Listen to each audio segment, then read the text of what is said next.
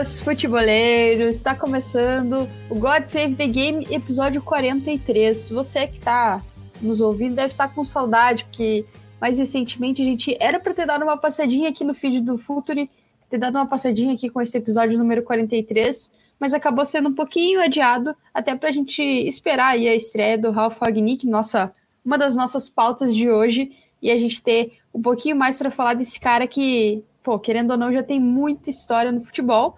Mas antes de eu começar a entrar no assunto de hoje, nos, nas duas pautas de hoje, com você que está ouvindo, a gente tem um recadinho do Gabriel e depois a gente começa o nosso papo.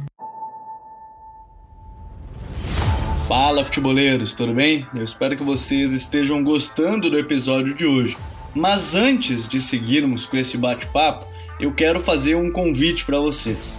Se você quiser receber conteúdo exclusivo no site, ter acesso às matérias fechadas, vai lá na aba Club e faça parte do Futuri Club por apenas 12 reais mensais ou até mesmo em planos semestrais com desconto ou até mesmo anuais. Você ainda vai ter direito a desconto nos cursos do Futuri. Então, fique ligado.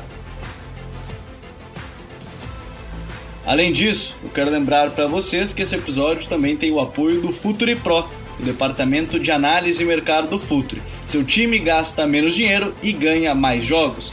Para mais informações, mande um e-mail para comercial@futre.com.br.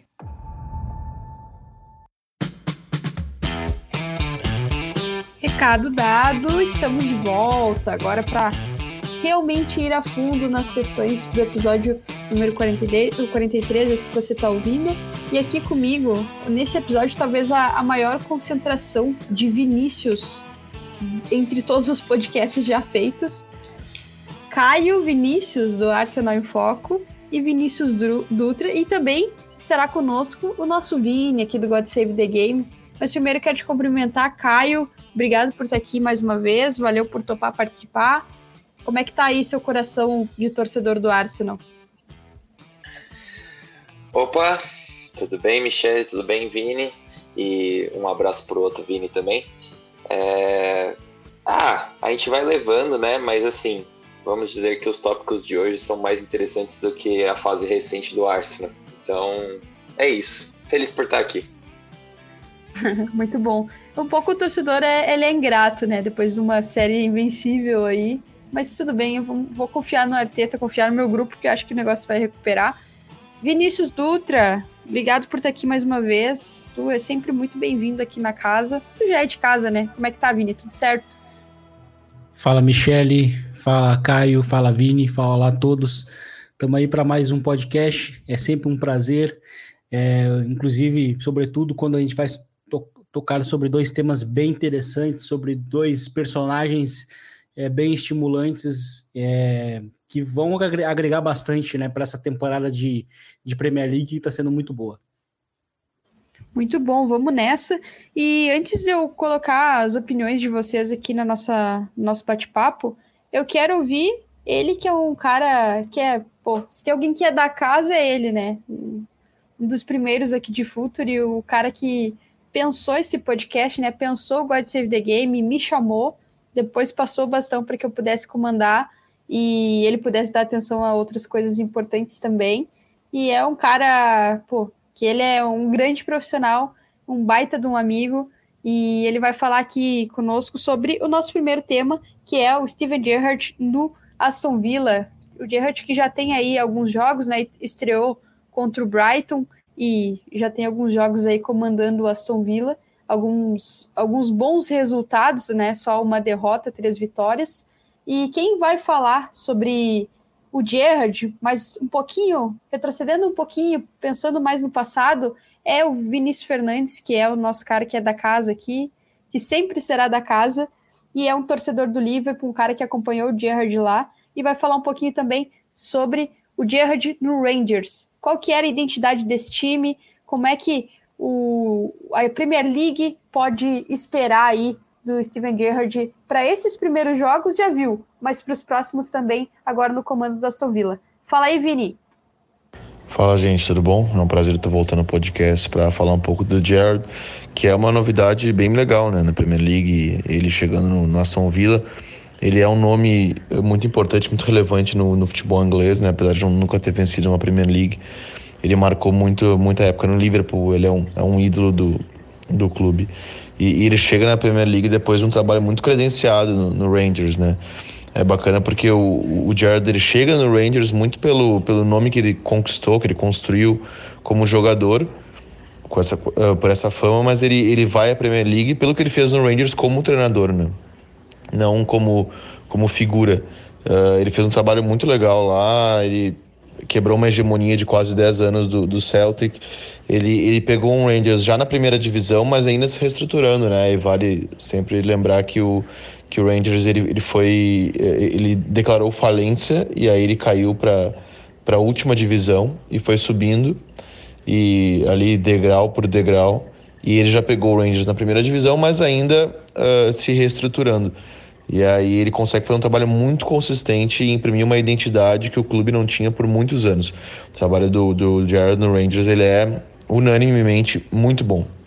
Tanto é que ele conquista um título invicto né, da, da Scottish Premier League, né? E é muito difícil isso, embora uh, a Premier League escocesa seja um campeonato de, de dois times, ganhar de forma invicta qualquer campeonato é difícil, né? Uh, o campeonato escocês, se não me engano, tem 16 ou 18 times, são muitos jogos, né? Se considerar de volta e ele foi uh, supremo. E o legal de ver o Jared no, no Rangers é que ele, uh, desde o começo dele, ele, vai mudando encontrando soluções para problemas naturais, né? Problemas de escassez de qualidade, uh, de ter um rival doméstico, né? Que é o Celtic, com muito mais investimento, muito mais qualidade individual, e ele vai encontrando maneiras de sobreviver, né? Diante de tudo isso. Mas o jeito que talvez tenha a, a, estrutura tática que mais tenha respondido com, com qualidade no, no Rangers dele é um incomum uh, Christmas tree, né, que o pessoal chama, né, árvore de Natal, que é um sistema que quase não se usa mais. O Carlo Ancelotti se popularizou muito com esse sistema no Uh, na segunda metade dos anos 2000, ali por 2005, 2006, 2007 no, no Milan, mas ele é um sistema que quase não, não, se utiliza mais, principalmente porque o futebol começou a ficar muito lateralizado e aí para marcar laterais e extremas, esses caras que eram meias por dentro começaram a ser pontas, né? A gente viu muito 4-2-3-1, 4-3-3 e, e, e o, o, o, o, o Jared ele faz o caminho inverso, né? Ele começa num 4-3-3 com, com o Rangers, vai para um 4-2-3-1 e acaba encontrando soluções no, no 4-3-2-1 uh, com o Ryan Kent, que é um cara que é da base do Liverpool, que rendeu muito no time dele, que ele conhecia já como treinador da base do Liverpool, jogando perto do colombiano Alfredo Morelos, né, que é o grande artilheiro do time. E aí ele vai encontrar no Aston Villa um centroavante mais ou menos parecido com o Morelos, né, que é um cara uh, de desmarque curto, né, que a gente chama, que é um cara que gosta de atacar a última linha, as costas dos marcadores, não um centroavante tão posicional, um cara de referência. E uh, no Oli Watkins, né, ele, ele vai encontrar essa, essa figura no Aston Villa. Eu acho que uh, no, no Aston Villa ele tem mais pontas de qualidade, não tantos jogadores que jogam por dentro. Se ele tivesse o Grealish, por exemplo, ainda, esse, essa árvore de Natal seria perfeita, mas ele, ele não tem esse jogador. Uh, então vamos ver como ele vai se adaptar. Mas o, o, o Jared ele se mostrou ao longo do, na passagem pelo Rangers, um cara que uh, consegue variar bastante o modelo de acordo com as necessidades, né? o, o, esquema e o modelo, mas sempre com uma identidade. O time dele é um time que tem uma pressão pós-perda muito forte, é um time bastante agressivo com a bola e bastante dominante. Claro que lá havia uma necessidade né, imperativa, que é o fato dele ter uh, um time muito melhor que os outros, né? Que, que a grande maioria do campeonato. Ele tinha que se impor. Vamos ver como é que ele vai se sair diante das necessidades do Aston Villa, que para mim tem um elenco de tabela, de meio de tabela para cima. O Aston Villa não tem um elenco de, de tabela para baixo, não é para brigar, para estar onde está. O Aston Villa tem investimento e jogadores para estar tá na parte de cima. E acho que ele tem condições de fazer esse trabalho. Bom, o Vini deu o recado dele. E agora, Caio, eu quero saber de ti. O que que dá para esperar do Gerrard no, no Aston Villa assim, para os próximos jogos? mas também o que que tu já viu, ainda que a amostragem ela seja um pouco menor, né? A gente sabe que, pô, aí quatro jogos é, é pouco ainda para se saber mais. mas o Gerrard ele não chega como o Lampard, por exemplo, né? Que eu sempre cito esse exemplo porque eles sempre foram muito colocados, sempre que colocava o nome de um, colocava o nome de outro. Então, mas eu acho interessante colocar em paralelo, porque até os dois seguiram as carreiras como técnico, mas o, o Lampard ele teve um período um pouco menor e um pouco sem um grande sucesso, digamos assim, do Derby County até que ele fosse para o Chelsea, enquanto o Gerrard ele já é um cara mais experimentado, um cara que quebrou uma hegemonia, né? Como o próprio Vini disse, um cara que é, pô, fez do Rangers ter essa identidade, né? Algo que o Vini também citou. Uh, o que que tu espera aí dos próximos jogos? O que que o Gerrard ele já deixou de recado nesses primeiros quatro jogos dele com o Aston Villa na Premier League? É, não, realmente, como você disse, o Gerrard já tem um trabalho mais consolidado e esses primeiros quatro jogos, na verdade, pelo Aston Villa, eles meio que reforçam bastante do que se esperava do Gerrard em relação ao trabalho dele no, no Rangers. Então, a gente pode ver que a forma de jogar ali, muito se disse, né, nessas últimas temporadas, enquanto ele estava no Rangers, que era uma, um pouco de uma cópia do uma cópia carbono do Liverpool, do Klopp, e apesar de ele não ter material humano para conseguir reproduzir todos os comportamentos que o Liverpool consegue impor nas partidas, principalmente porque eles têm um, as forças da natureza no, no ataque deles, é, existem alguns conceitos ali que realmente fazem muito sentido de serem exaltados como, como um, é, referenciados no Liverpool, vamos colocar assim. E eu acho que nesses três jogos do Aston Villa, o que mais me chamou a atenção, além de seguir um, uma, uma estrutura em linhas no 4-3-3 que o, o Gerrard já mantinha no, no seu Rangers lá na Escócia, é, o ponto de como a, as corridas ofensivas são, são perigosas, como o Gerrard parece ter facilidade de conseguir instruir os seus jogadores a, a desmarcarem bem na última linha, arrastarem o marcador e achar sempre um, uma linha de passe nova para um terceiro homem em uma distância um pouco maior. E o Aston Villa, e a gente, eu acho que com certeza chegamos a falar aqui no God Save the Game, é, mas todo mundo sabe que o Aston Villa tem um elenco que é interessante, assim, interessante, bem, é um elenco combativo, que tem peças que gostam de conduzir bastante, que se apresentam tanto na defesa como no ataque, e aí eu vou falar do seu queridinho, que é o Meguin, eu sei que você gosta muito do Meguin, é, que é um, um meio campista, é, assim, PIP, né, Pacing Power, que é, ele tá sempre em todos os lugares e sempre com força, apesar de ser um cara bem, bem miúdo, mas que com certeza casa com o estilo de jogo que o, o Gerrard vai querer imprimir nesse Aston Villa nas próximas temporadas, ou a gente não sabe quantas temporadas ele vai ter no Villa, né? Mas a gente imagina que pelo menos nessa e talvez mais uma. É... Tem o, Winks, que já é um cara que oferecia muito desmarque no, na equipe de Southampton e chegou nessa temporada é, no Aston Villa.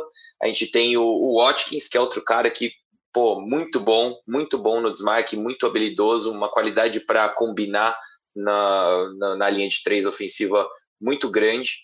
Então, assim, é, o que me chamou a atenção realmente é isso, mas eu espero que cada vez mais a gente vai, vai começar a ver um Aston Villa é, tomando um pouco o controle da partida através da pressão cada vez mais bem organizada. É um time que vem de um trabalho que teve altos e baixos com o Jim Smith e nessa temporada vinha tendo mais baixos, mais baixos, mais baixos e acabou sendo um trabalho que foi rompido, mas um trabalho que não pressionava tão bem. Então a gente imagina que o, o Gerrard vai ter um pouquinho de trabalho para conseguir mudar um pouco o mindset desses jogadores, mas assim, é, vamos ver, vamos ver. Eu, eu, acho que todo mundo fica feliz de ver o Gerrard de volta na Premier League. É muito bom. Eu acho também que tem aquele valor sentimental, né, para quem gosta da liga e em especial para quem gosta, é fã, torce pelo Liverpool. Mas em si é, uma, é um retorno aí, agora como técnico, muito significativo, né, muito especial. E, Vini, ainda falando sobre a parte de, de dentro de campo, né, além dessa questão sentimental que a gente citou, é, o Caio mencionou ali alguns nomes, em especial o Meguin, que é um cara que eu sou muito fã mesmo, gosto muito dele.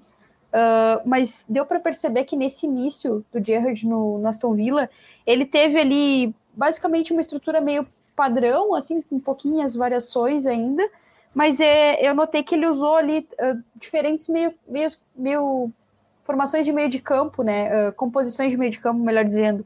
É, teve um momento que ele usou o Douglas Luiz, mas recentemente antes ele usou o Ramsey.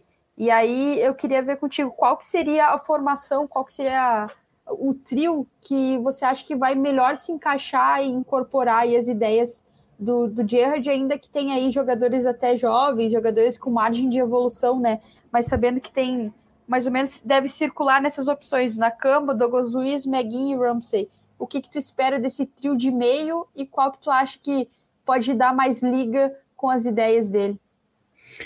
Uh, bom, Michele, eu acho que é um que, é, que, são opções que vão depender muito dos contextos. E isso é até interessante, porque o Gerrard, ele até por jogar no, até por treinar no, no Rangers, ele não tinha tanto material humano e aí a gente não pôde ver naquele período de Rangers dele é, essa essa avaliação maior em termos de, de peças uh, em campo, porque o Douglas, na comparação com o Ramsey, ele tem mais a questão do passe.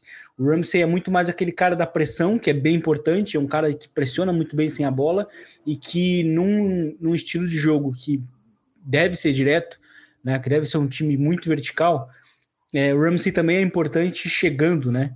Então, ou, ou também pressionando. Então, é, são características diferentes que o time vai ganhando, mas é, especialmente num nesses primeiros jogos, outro jogador que, que me agradou, justamente porque a gente fala do, do Gerrard, né, do que, que ele fez no, no, no Rangers e, que, e, e, que provavelmente o, o, Aston Villa dele vai ser um vai ser um Liverpool né, dos pobres, digamos assim, um Liverpool né, de, de um orçamento mais baixo.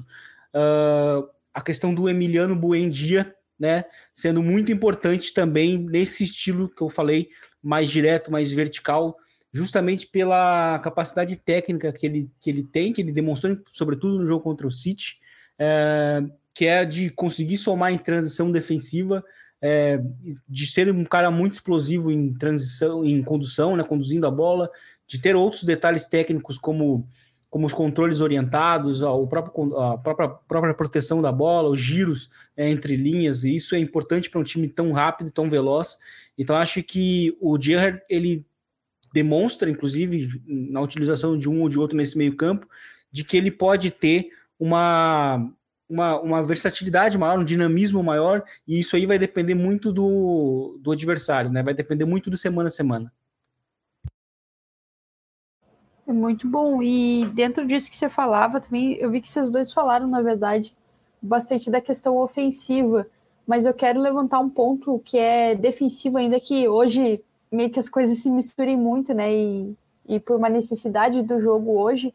Mas tem um aspecto defensivo do Aston Villa que tinha com o Dean Smith, que acho que talvez seja até algo que, de repente, o Gerrard ele demore a mudar, se é que ele vai mudar, eu quero saber de vocês, vou começar por ti, Vini, é, que é o quanto que a defesa do Aston Villa, ela meio que dependia e até se sobrecarregava de bloqueios, tentativa de bloqueios de chute.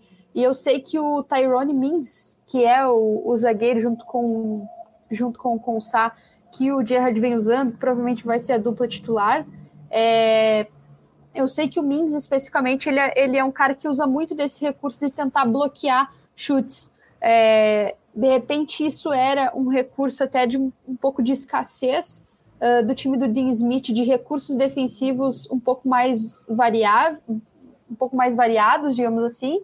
Uh, será que o Gerrard ele vai manter essa ideia de, de tentar depender excessivamente dos bloqueios? Como é que tu vê essa, esse sistema defensivo do Aston Villa se estruturando com ele?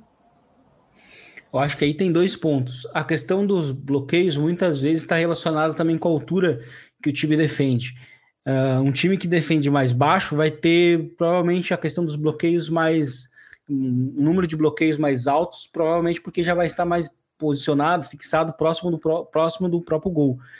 Né? Mas o que o que deve mudar aí, talvez, seja a questão da altura defensiva do, do Aston Villa, né, ao longo do, dos jogos, principalmente com mais tempo, porque no Rangers a gente viu muito como, como era um time de pressão alta, a, a, a linha defensiva ficava alta. E aí, o que é importante para um time que defende alto é a questão das interceptações, né? Ao contrário dos bloqueios, que é quando um time defende um pouco mais próximo do gol. Então talvez mude um pouco isso. O grande, o grande problema é que os atuais zagueiros do, do Aston Villa não são tão rápidos assim para jogarem num campo aberto, né? Que é o que depende muito desse, desse tipo desse estilo de jogo. Quando, quando um time pressiona alto, ele precisa ter zagueiros que consigam recuperar uh, em campo aberto, né? Inclusive conseguir, uh, conseguir acompanhar o, o, o atacante adversário na, na corrida, enfim, na condução. Uh, é, é, obviamente que dá para manter esse estilo. A gente tem até exemplos de muito sucesso que em outros países que deram certo, como por exemplo o caso do Weber.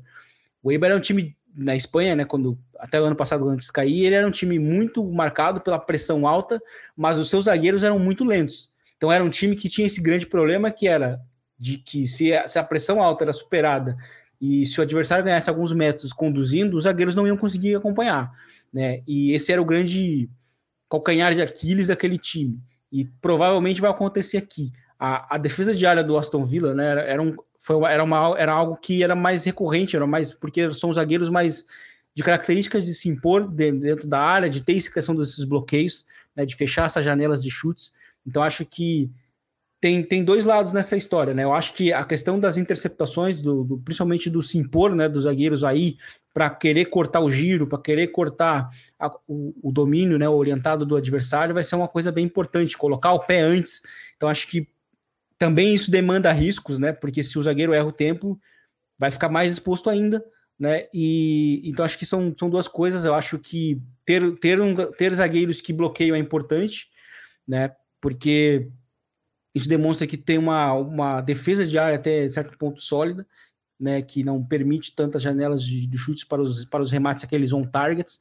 Então, acho que são coisas que, que devem mudar. Eu imagino que vai ser uma defesa que vai ter mais esse campo aberto para tentar é, proteger, né, ou seja, ter que defender mais é, por conta da sua pressão alta. Mas se a pressão alta for muito bem orientada, que é algo que aconteceu no Rangers, né, que é o que a gente tem como comparativo maior, é, isso também é facilitado. Então tem, tem, tem essas duas coisas. E Caio, você que foi um cara que viu bastante uh, desse cara no Arsenal, a gente sabe que ele pode ser elogiado por muitos motivos, até de uh, mais popularmente nos últimos uh, meses, digamos assim, ser um cara que geralmente entra na mente dos seus adversários nas horas das penalidades.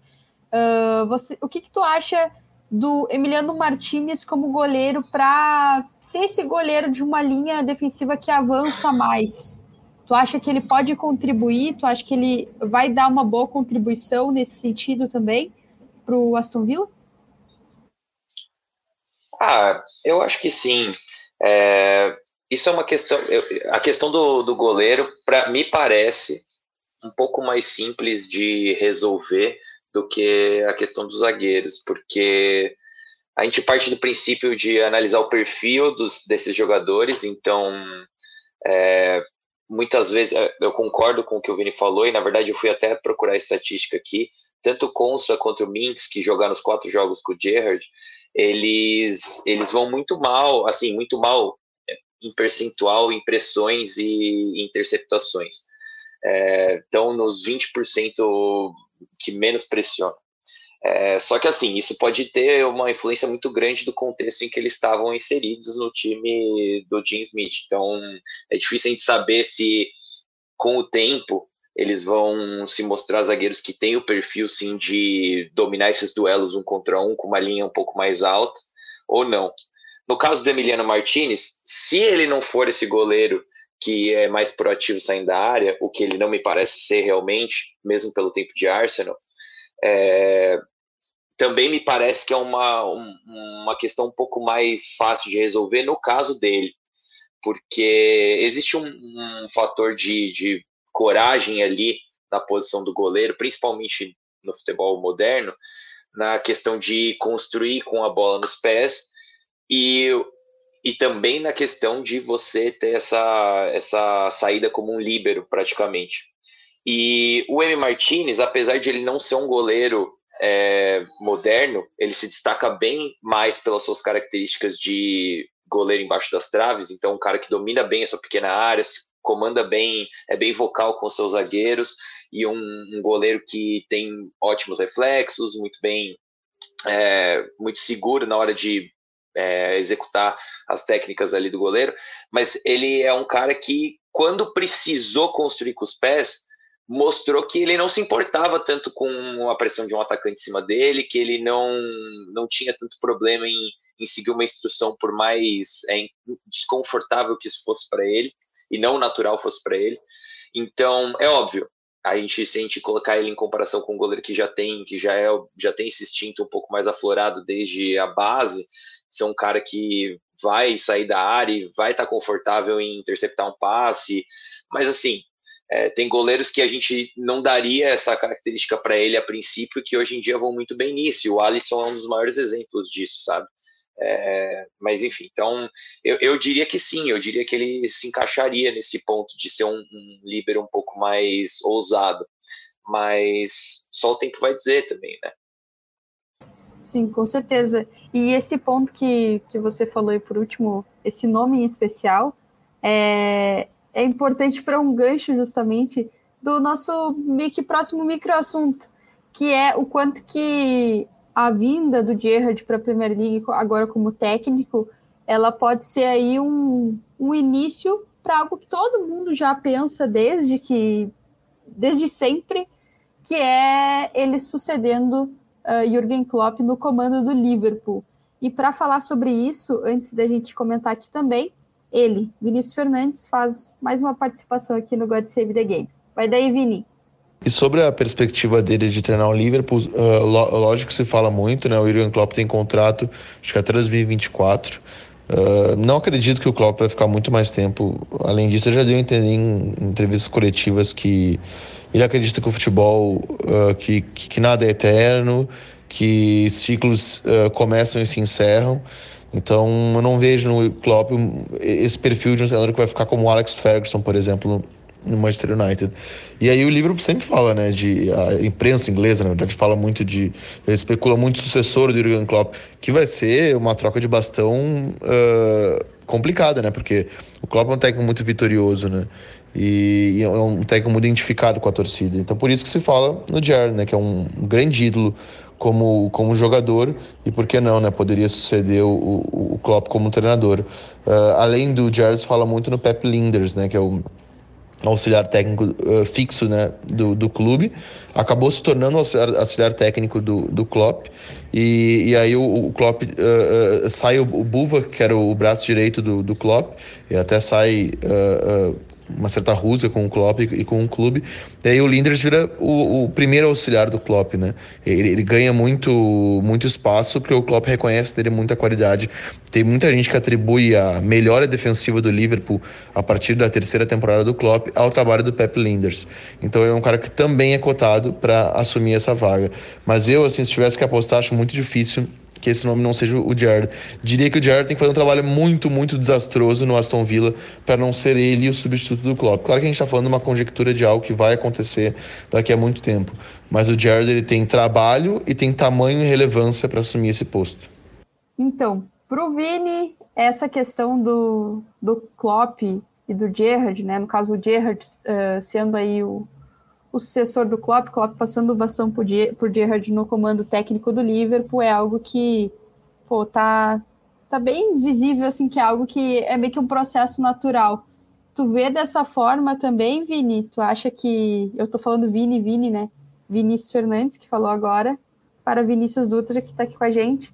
Tu vê dessa forma também, Vini, essa transição, digamos assim, é um cara que fecha muito uh, no aspecto de identidade de jogo, com esse Liverpool do Klopp, a, transi a transição ela não seria brusca. Sim, é, o nome do Gerrard, desde que ele saiu e desde que, na verdade, ele se tornou técnico, é, sempre foi atrelado a um dia voltar ao Liverpool como um treinador. Isso é impossível de, de não ser relacionado. É, e aí, a partir do momento que ele tem uma, uma passagem tão, tão boa né, pelo Rangers, que, era um, que é um time que veio de uma década passada é, muito ruim, né, de, foi, foi a falência, teve que escalar todo né, o, toda ali a, a questão do, do, futebol escocês, desde, a, desde as categorias inferiores até voltar à primeira divisão e até o próprio Gerrard terminar com a dinastia do, do Celtic, né, que vinha dominando a, a Escócia, né, e, e, só esse sucesso já era suficiente para se falarem nele como um treinador do Liverpool futuro.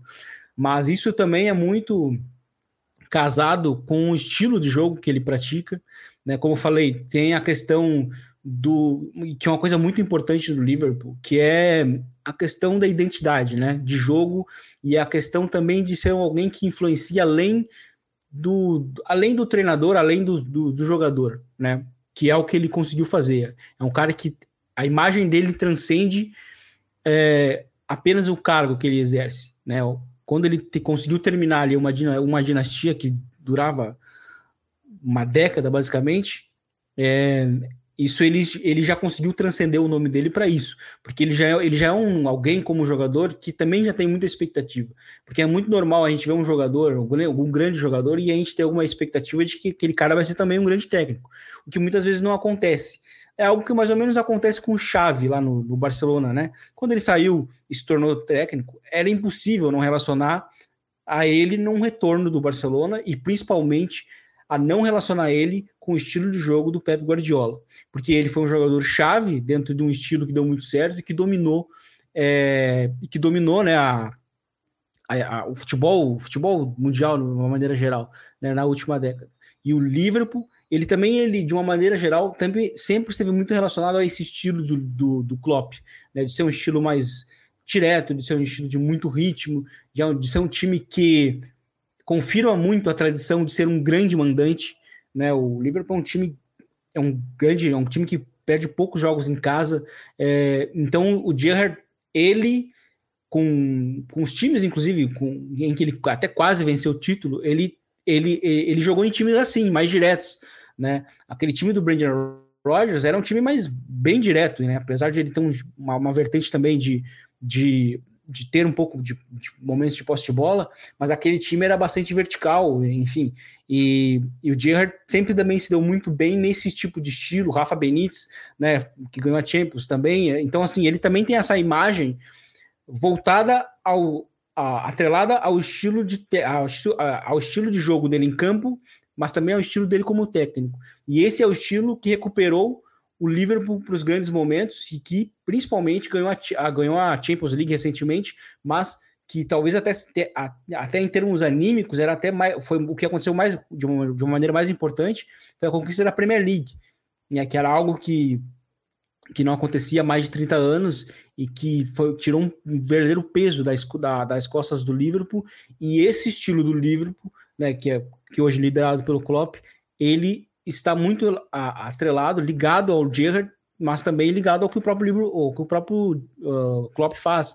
Então, vai ser uma transição simples uh, se isso acontecer, e obviamente se o Gerrard obviamente merecer também essa, essa, essa chance, vai, então não vai ser uma, uma não vai ser uma nenhum, nenhuma ruptura né, de ideias então vai ser uma transição simples, vai ser uma transição muito esperada e eu acho que é o melhor. Vai ser uma transição que não vai ser apressada, porque o Gerrard, é, como tu também disse, Michel, no início do episódio, ao contrário do Lampard, ele, ele foi escalando, né?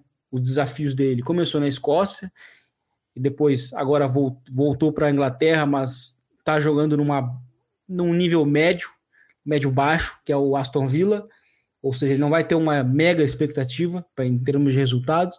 E aí, se ele for bem, né, ele vai, obviamente, ser um cara ligado ao Liverpool para ser o, o, cara que vai comandar o pós-Klopp. Então, vai ser uma, uma transição muito natural e que, obviamente, vai despertar muita expectativa no torcedor.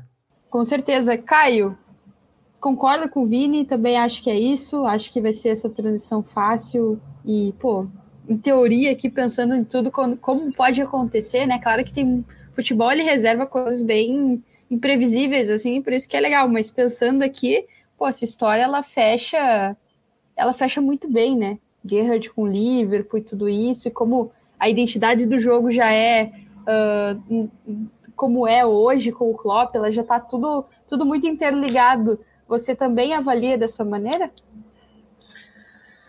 Olha, eu, eu acho que é o caminho natural das coisas e eu ficaria feliz de ver isso acontecer. Mas tem o Pepe Linders, né? Pô, eu acho que é, no meio do caminho tem um, um Pepe, que não é o Guardiola, mas é o auxiliar do Klopp e que também se preparando há muito tempo, já teve passagem como treinador e eu sei que o, o, o, Vini também gosta dele, porque a gente já conversou em off sobre isso. É, então, assim, é difícil saber, porque tem uma questão de timing muito grande. Como que vai ser esse trabalho no Aston Villa agora? É, será que o Klopp, quanto tempo mais o Klopp vai ficar? Às vezes o, o Gerrard assume um outro trabalho ou continua no Aston Villa e meio que, sabe? É, por mais que eu acho que isso vá acontecer, e é uma questão de tempo, é, eu só não sei se seria o, a sucessão do Klopp. É, esse é meu ponto mas é muito difícil não imaginar que o Gerrard vai chegar no comando do Liverpool. Assim, é quase, quase impossível de imaginar, ainda mais considerando que a gente não está falando de um treinador que teve insucessos até agora. É, um bom trabalho no, no, Rangers, que acabou com a dinastia do Celtic, como o Vini Dutra falou, e, e agora, aparentemente, um trabalho que parece ser promissor no Aston Villa. Então vamos ver. É isso aí, vamos ficar de olho nisso. E quem também estreou na Premier League nesse intervalinho de tempo entre um God Save the Game e outro foi Ralf Ragnick, que assumiu o comando técnico do United até o final da temporada e depois podendo ser o diretor técnico do clube por dois anos. E o Ralf que dispensa apresentações no geral, mas dá para resumir, digamos assim, como um cara que uh, contribuiu muito para a evolução tática do futebol é, principalmente a questões ligadas ao Wiggin Pressing. E, e eu quero começar esse papo sobre o Ralph já chamando um cara que eu sei que manja muito de Bundesliga e, e já pegando, digamos assim, um gancho do nosso último papo. Se a transição de Erhard para o Liverpool do Klopp ela é simples, uh, a filosofia de mercado, de ideias do Ralf Rangnick para uh, da Red Bull para esse United, ela é simples também, Vini Dutra? Ela não é simples, mas ela é necessária. A chegada do Rangnick, ela é muito necessária para um Manchester United que ao longo dos anos, depois que o Sir Alex, Alex saiu, né, foi, foi se aposentou, é, o Manchester United gastou muito dinheiro porque é um dos times mais ricos do mundo, naturalmente é uma máquina de fazer dinheiro. É, né, um, eu acho que é um, é um é, talvez seja o, clube inglês que se aproxima ali muito próximo dos os contratos que, que Real Madrid e Barcelona é, fecham, inclusive alguns ele até supera. E, e, e, ele é um time que naturalmente, por ter essa, esse dinheiro, às vezes ele se sente no tão tranquilo em, em fazer algumas apostas grandes e que a gente talvez não percebeu que esse time fez, fez tantas apostas grandes e que talvez nem foi cobrado da maneira como deveria.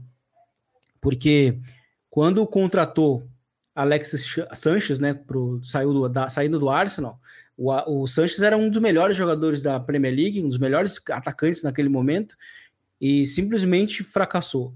Aí depois a gente viu o Lukaku chegando lá, também como um dos melhores atacantes da Premier League, e fracassou. A gente viu jogadores muito talentosos que chegaram como Marcial, enfim, alguns eu vou acabar esquecendo, mas eu estou citando alguns exemplos de jogadores em que o United gastou muito dinheiro, mas simplesmente focou apenas no jogador e não no projeto em si, não no time, não, no, não, não em construir uma espinha para lá na frente conseguir conseguir contratar, uh, conseguir é, competir, né? E isso é algo que o Liverpool antes do Klopp sofreu, né? Então, de certa forma, os indiretamente os temas eles conversam, porque o Liverpool era um time que fez isso ao, ao, na última década, né? Foi um time que gastou muito dinheiro no, no, no Carroll, no Downing, enfim, outros jogadores não tão bons assim, mas simplesmente foi gastando pelo, pelo porque podia também, mas sem pensar muito no, no todo. E a chegada do Hanik, por mais que ele seja um grande treinador, o que é mais importante nele é o que ele vai oferecer depois do final do contrato dele como interino, que é como um consultor. Embora até acho que isso é não, não, não utilizar da maneira adequada todo o potencial que o, que o Hanik tem, que é justamente de, de dar um rumo para um time sem rumo. É, ele tem, ele tem é, sucesso em dois clubes de uma maneira bem direta, que é Hoffenheim e, e o mais conhecido deles, que é o que é a, a, a, os times da Red Bull, né? No geral, no todo. E embora ele tenha ali, principalmente no Leipzig, é, alternado entre ser um treinador e ser o, o, diretor esportivo, que é uma figura muito importante no, no futebol no futebol alemão, né? A figura do diretor esportivo ela é muito importante em alguns países, até mesmo da Europa, não, não existe, né? Essa, esse cargo e, e, é curioso porque ele é tão importante porque assim, ele é basicamente aquele elo entre o jogador, né, o, o cara do, do, campo, ou seja, ele tem aquele elo do cara do jogador com o vestiário, com o cara que vai fazer as contratações, com questões mais, mais executivas. E, e, eu acho que isso é o, é o grande valor do Hanik, porque é, o United é um time muito perdido hoje. É um time que apenas gasta muito dinheiro, mas não constrói um time, tem, tem um elenco muito desequilibrado, tem jogadores é, é, individualmente bons, mas ao mesmo tempo tem jogadores que puxam muito para baixo o nível do, do time, tem um time incoerente, que é mais ou menos o, o, que, eu, o, que, eu, o que eu quero dizer. Para um time que gasta tanto que gasta, acho que deveria ter, no mínimo, ter dado resultados um pouco melhores. E o United meio que fica sempre naquele mesmo nível de só conseguir ir para Champions, aí às vezes vai para a final da, da FA Cup, e meio que não, ou também vai para a final da, final da Europa League, mas meio que não sai disso sabe? Parece que estagnou, mas é um time que gasta valores de times que ganham Champions e não chega nem próximo disso. Então chega um cara que é muito importante para dar esse esse rumo para o United, que é o que, que, que, o time não tem e que se foi muito criticado na passagem toda do Ed Woodward, né? Como esse cara mais responsável pelas contratações, enfim, faltou muito essa, essa identidade de futebol do United, essa cultura de futebol que hoje o Liverpool tem, né? Que a gente consegue ver no Liverpool, porque o Klopp também ele tem uma certa participação ali nas, nas contratações, né? No, no direcionamento, no estilo, e isso é importante, encontrar esse estilo. Em campo, é, ele é um treinador que, que ele, é, eu costumo dizer que ele se tornou um cara muito cult, porque muitas vezes a gente nem via ele, né? O, o trabalho mais recente em campo dele mesmo, no grande, nos grandes palcos, foi no, foi no Leipzig, antes do Nagelsmann assumir. Né? O Nagelsmann ele, ele assinou um ano antes, ele assinou um ano antes, de fato, de assumir o, o, o Leipzig, né? E, e, nesse espaço de um ano, entre a saída do, do Hasenhutel, né, o Ralf Hasenhutel e o, o Julian Nagelsmann, o, o Ralf Hanig foi o treinador né, do, do, do, do, Leipzig, e foi uma temporada que nem se falou muito do, do Leipzig, foi uma temporada em que foi muito tranquila, na verdade, porque ele é um treinador que consegue entregar resultados de uma maneira muito tranquila assim. Ele é um treinador que consegue, ele te entrega o resultado. Então, acho que o United ele, ele conseguiu encontrar no nome alguém que é muito próximo de uma certeza de sucesso, né? Então, e era muito necessário depois da saída do Ferguson e de toda essa década muito estranha que, que, que o que o Manchester United vive, mas em campo depois dá para a gente esmiuçar mais um pouquinho. Ele é um treinador que tem ideias muito interessantes, sobretudo em termos de pressão alta, né, que é o, a, talvez a maior a influência dele, né, também a saída dos três zagueiros foi uma coisa muito estipulada por ele no futebol alemão, que era algo importantíssimo, embora ele também utilize o sistema de três zagueiros, nessa passagem que eu falei antes do, do Nagelsmann assumir o Leipzig, ele utilizou basicamente a temporada inteira os três zagueiros, porque o time precisava, então ele tem aquele dinamismo que, que que os, que os treinadores alemães têm. Eu acho que um outro ponto importante, assim, ao, ao último grande momento do Schalke 04 uh, foi com o Rank, né, que levou o Manchester United, né, enfrentou o Manchester United numa semifinal de Champions em 2011. É, então, assim, a gente tem a gente tem momentos na carreira dele que indicam que ele é o cara, um dos caras, um cara muito certo para resgatar é, esse Manchester United, que me parece ser um time muito perdido em campo, mas também fora dele. E aí isso, obviamente, acaba afetando no aspecto futebolístico também.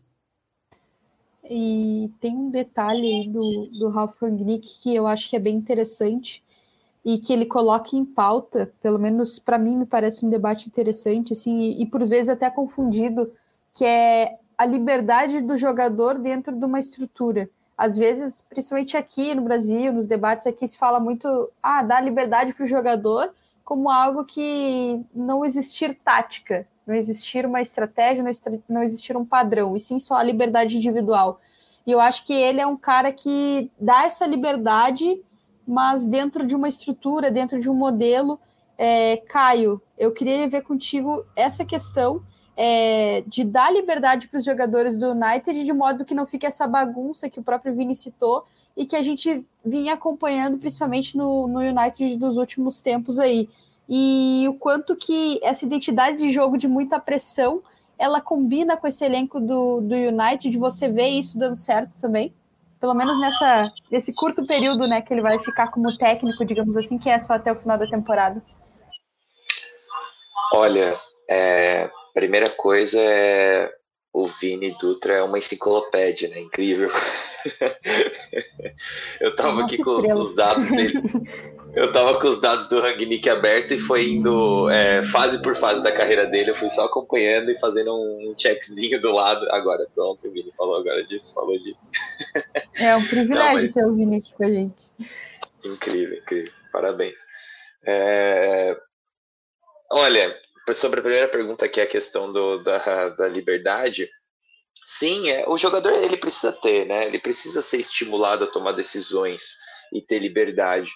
É, o que eu acho que foge um pouco de ter liberdade é aquilo que também você sempre fala, que é a questão do, daqueles padrões de jogo, de jogo desenvolvidos no último terço, sabe? Então, é, existem coisas que, comportamentos e movimentações que você estimula, que você treina e que você espera que aconteçam dentro de um jogo, e muitas vezes vão ser coisas que vão ser estimuladas para um confronto específico, ou muitas vezes são coisas que são ferramentas que o time, são movimentações e, e estruturas que o, o time tem que ter como, como base para jogar todos os jogos. Agora, dentro disso, a gente tem que dar liberdade para o jogador. E eu acho que muitos treinadores falam sobre isso, mas o principal é o Guardiola, e até porque faz sentido dentro da, da questão do, do jogo de posição e do espaço, dos espaços de fase, é, o jogador entender e olhar ao redor dele qual o posicionamento dele, entender eu preciso é, formar um apoio agora, eu preciso manter uma distância para arrastar um pouco a linha, eu preciso uma infiltração. E quando a gente tem jogadores do calibre dos jogadores que tem no Manchester United, é, é, óbvio que esses caras têm uma percepção muito acima da média sobre como se posicionar dentro do campo. Então, assim, se a gente estivesse no dia a dia do United, já seria muito difícil de, de dizer com certeza o que aconteceu para o time começar a parar de render tão bem sob o Solskjaer, sob o comando do Solskjaer. Mas estando de fora, eu imagino, é, assim, eu digo por mim, é muito mais difícil ainda é, falar o porquê começou a dar errado. Se não me parece que o Soskaer não fosse um, um bom cara é, criando essas dinâmicas ofensivas. Me parece que é, a, o, o, ataque do United foi talvez a última coisa que começou a sofrer com um time que já não estava na sua melhor fase de organização e de comprometimento, e às vezes as ideias já não estavam batendo tão bem, e também um pouco outras falhas do time que não tinham necessariamente a ver com movimentação de último terço. É, então, assim, é, eu acho que se houver um, alguma melhora, vai passar também por uma melhora do time em geral, em, em, em, desde a construção até a fase sem a bola. Que aí eu vou então entrar no assunto que no tópico, segundo o seu segundo tópico, que é a pressão. E assim, existe um, um, uma ideia que eu concordo pessoalmente, mas não tenho como dizer que é a correta, que é a ideia de que você criar, usar a pressão como método de criação de chances é o, é o método mais fácil de você implementar para criar chances. É, então, existe esse, essa ideia de que, por exemplo, você vê um Hasenhutel no Southampton, que é um elenco limitadíssimo, mas é um cara que consegue manter o Southampton com um desempenho ali de ficar na Premier League. É, e, e, aí até o Burnley em alguns momentos também é, usa dessa pressão para criar algumas chances, apesar de não, não ser da mesma forma que o Southampton, mas a gente está falando de times que não têm elencos é, tecnicamente qualificados para conseguir controlar o jogo com a bola, mas que usam de pressão para criar essas chances, porque é mais fácil você virar para um jogador, para um atacante, é, e você não consegue virar, na verdade, assim, você não consegue virar para o atacante e falar assim, ó, oh, você precisa ser mais mais delicado com a bola, você precisa conseguir ter uma técnica mais apurada, mas você pode virar para o atacante e falar assim, ó, oh, então quando o seu zagueiro é, dominar, você tem que fazer uma, uma corrida curvada, te cortar a primeira linha de passe e direcionar esse, esse zagueiro para o passe de volta para o lateral. E aí então você fala para o seu ponto, para o seu meio atacante, no caso do, do Hasenhutel, que nesse último jogo aí jogou no 4-2-2-2.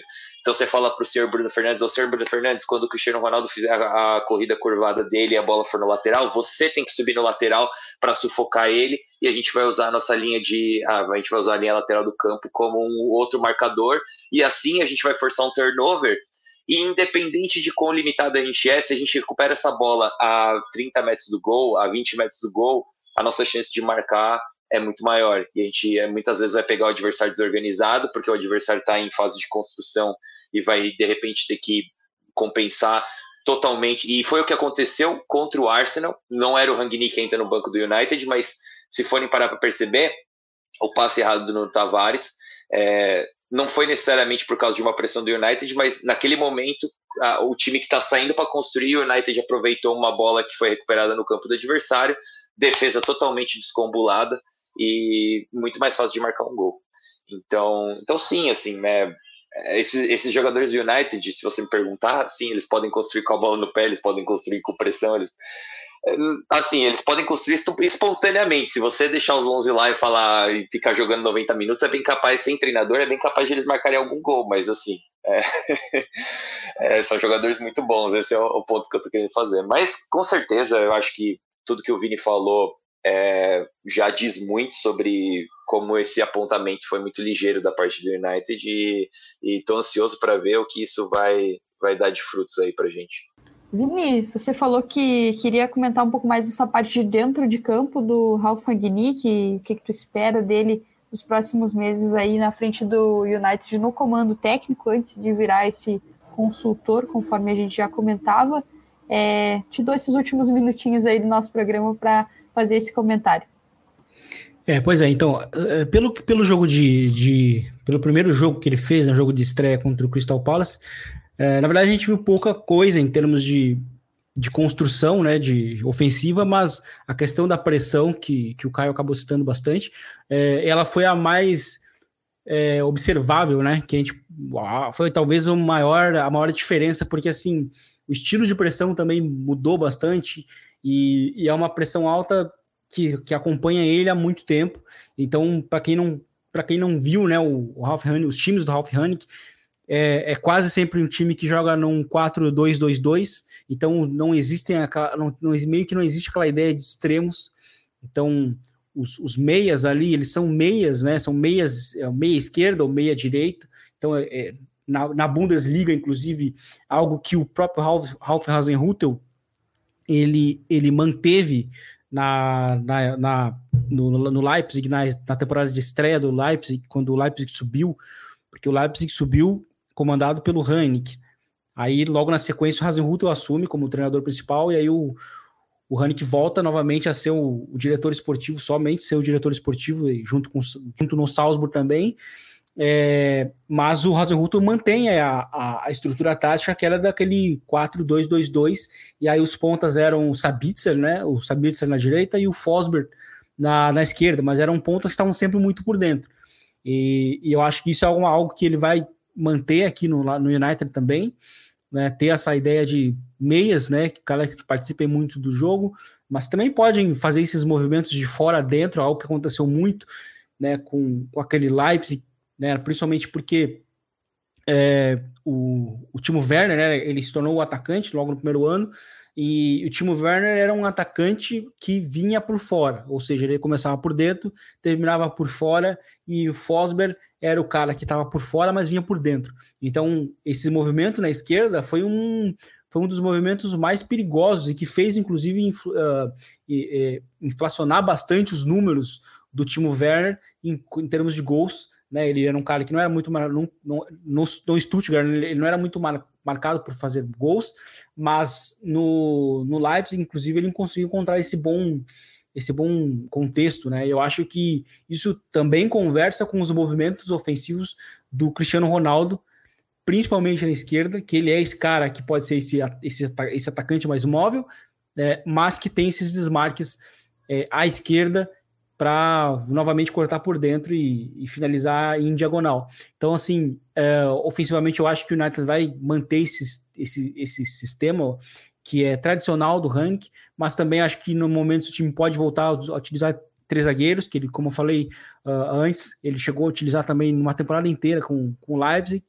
Então acho que a gente não deu, não deu, não deu muito para observar realmente nesse primeiro jogo, até porque ele mesmo falou na entrevista depois que só treinou uma vez, né? Só conseguiu fazer uma, uma sessão de treinos. Então é muito pouco.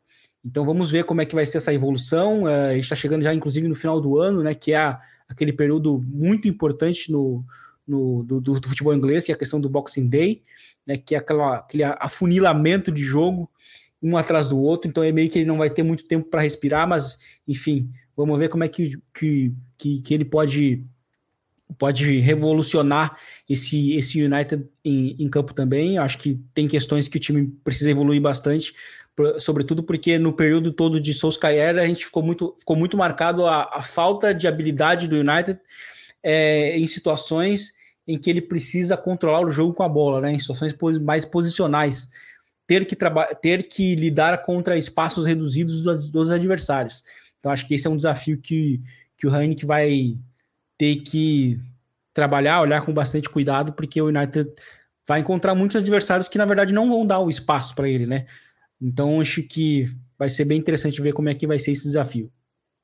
Vai ser muito interessante mesmo, porque é um baita desafio aí. A gente, nem nos melhores momentos de United, a gente viu, eu pelo menos não vi, o time desempenhando bem nesse cenário em que tinha espaços muito reduzidos, como tu citou, Vini.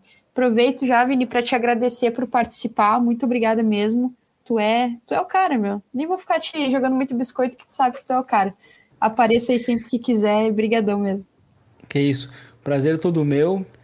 É sempre um prazer estar aqui, Michele. Quando precisar, estamos aí novamente. Caio, também foi um prazer novamente. Espero que a gente não fique marcado aqui por zicar, né? Porque a gente falou tão bem do Arsenal e o Arsenal nesse meio tempo já perdeu duas vezes na, no campeonato inglês, mas de qualquer forma a gente confia muito na nossa análise ao longo prazo, então acho que é só um momento ruim do Arsenal ali, em jogos específicos, e a gente espera também que, não, que a gente não zique aqui os nossos dois personagens principais, Ralph Hannick e, e. No mais, foi um prazer e até a próxima. Valeu demais. Caio, muito obrigado, cara. Tu. Não, não tenho nem palavras, tu arrasa sempre, apareça sempre que quiser também, as portas estão sempre abertas. Torço para que teu Arsenal se recupere. Como disse o Vini, eu, eu também confio muito na nossa análise a longo prazo, acho que as coisas vão, vão voltar a dar certo para o Arsenal do Arteta. E brigadão, apareça sempre que preferir por aqui pelo God Save the Game. Primeiro, eu também confio na análise de vocês, então se vocês estão falando que o Arsenal vai melhorar, eu vou esperar e vou cobrar de vocês. É, mas vocês são craque, é, obrigado pela chance aí. É, abraço para todo mundo, abraço Vini, valeu Michel. Valeu, valeu demais. O God Save the Game 43 vai ficando por aqui. Essa semana é semana de Champions League. A gente falou do United. Esse episódio aqui deve sair na quarta-feira, dia que tem United e Young Boys, né? Mais um jogo aí para a gente observar esse início do Ralf Agni, que é, foi pauta aqui do episódio. Mas o que eu quero deixar de dica mesmo para você que está ouvindo aí é um jogo que vai rolar pela Premier League no sábado, dia 11 então é ao meio-dia, nem precisa acordar cedo para assistir você que está no Brasil. Liverpool e Aston Villa. Curiosamente, Liverpool de Klopp contra o Aston Villa do Gerrard, que também foi assunto aqui do God Save the Game. A gente se vê no próximo episódio. Até a próxima!